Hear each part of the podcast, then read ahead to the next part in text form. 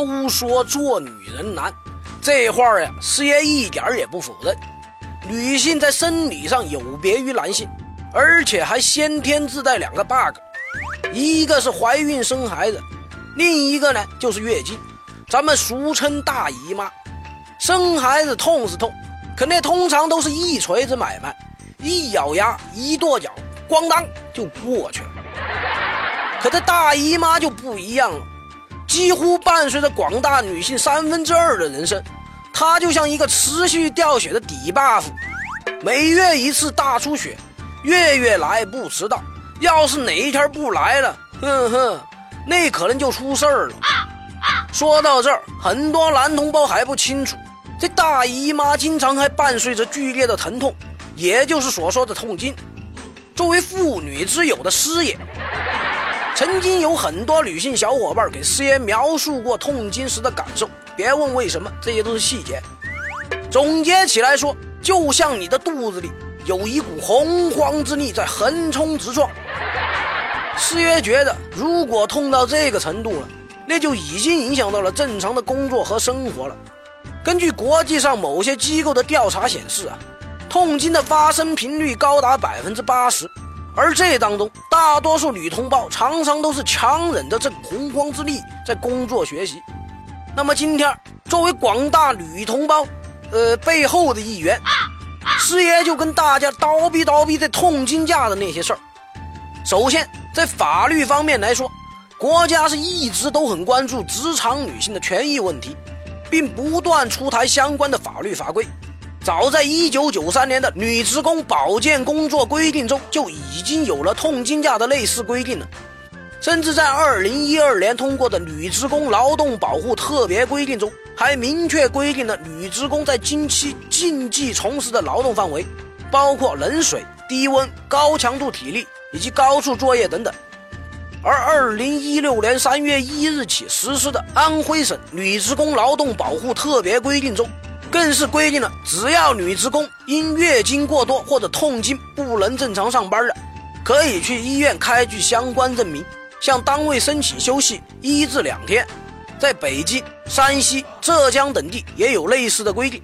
听到这儿，那些喷子属性的小伙伴纷纷表示，做女人挺好。不过话说回来，虽然相关的法规在不断的增多，但真正会去请痛经假的人却还是寥寥无几啊。究其原因，除了是涉及隐私问题外，更多的是身在职场身不由己啊。女性员工有孕产哺育期，劳动强度无法与男性相比，如此多的劣势，如果每月又要多请两次假，会不会引起公司的反感？从而影响了自己的前程呢，所以归根结底呀，这痛经假到底请不请，还是取决于咱们公司的态度。那么在这儿，师爷要跟各个用人单位唠叨两句。首先，关于痛经请假的情况，在法律上是有相关的规定的，不知道的自己去好好查查，好好学学。其次，即使没有这些法律法规，痛经本身就是一种临床病症。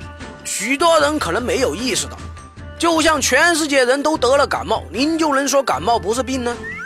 同理呀，即使痛经已经成了大姨妈的贴身随从，但它还是临床病症，头痛脑热都能请假，在浑身乏力、大出血、肚子里面绞肉机的情况，请个病假应该也不算过分吧？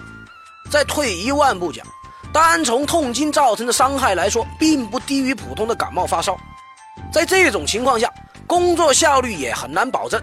而且，要是他在工作中这个洪荒之力被释放了呢？谁来负这个责任？别说师爷危言耸听了，生理期的女生都是座活火山呢。然后，虽然女职工相较于男职工有种种的劣势，但这无法掩盖女性在沟通、感染力、亲和力以及发现问题等方面的优势。由于思维方式的不同。职场男女有各自擅长的领域，缺了谁也不行。不是经常有人说男女搭配干活不累吗？这就是咱们很多企业经常挂在嘴边的团队概念。那么话说回来了，咱们既然肯定了女职工的价值，那就应该接受她们自身的特点以及无法避免的短板。总不能安排工作加班的时候是一家人，人家痛经来请假就是黄世仁，这就有点过分了吧？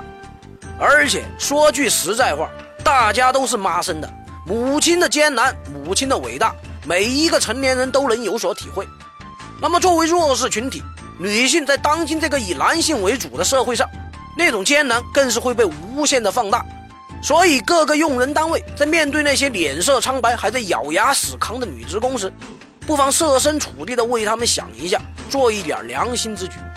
关于本期的话题，师爷看中的并不是法，咱们常说法律无外乎人情，遵纪守法固然很重要，但一个宽容和人性化的环境，更是企业良性发展的基础。痛经假只是体现其中的一部分，所以师爷说的仅仅只是建议。咱们企业应该更为女职工多撑一把保护伞。老话说的嘛，妇女能顶半边天呐。这半边天要是哪天塌了，那就没有人能吃得消喽。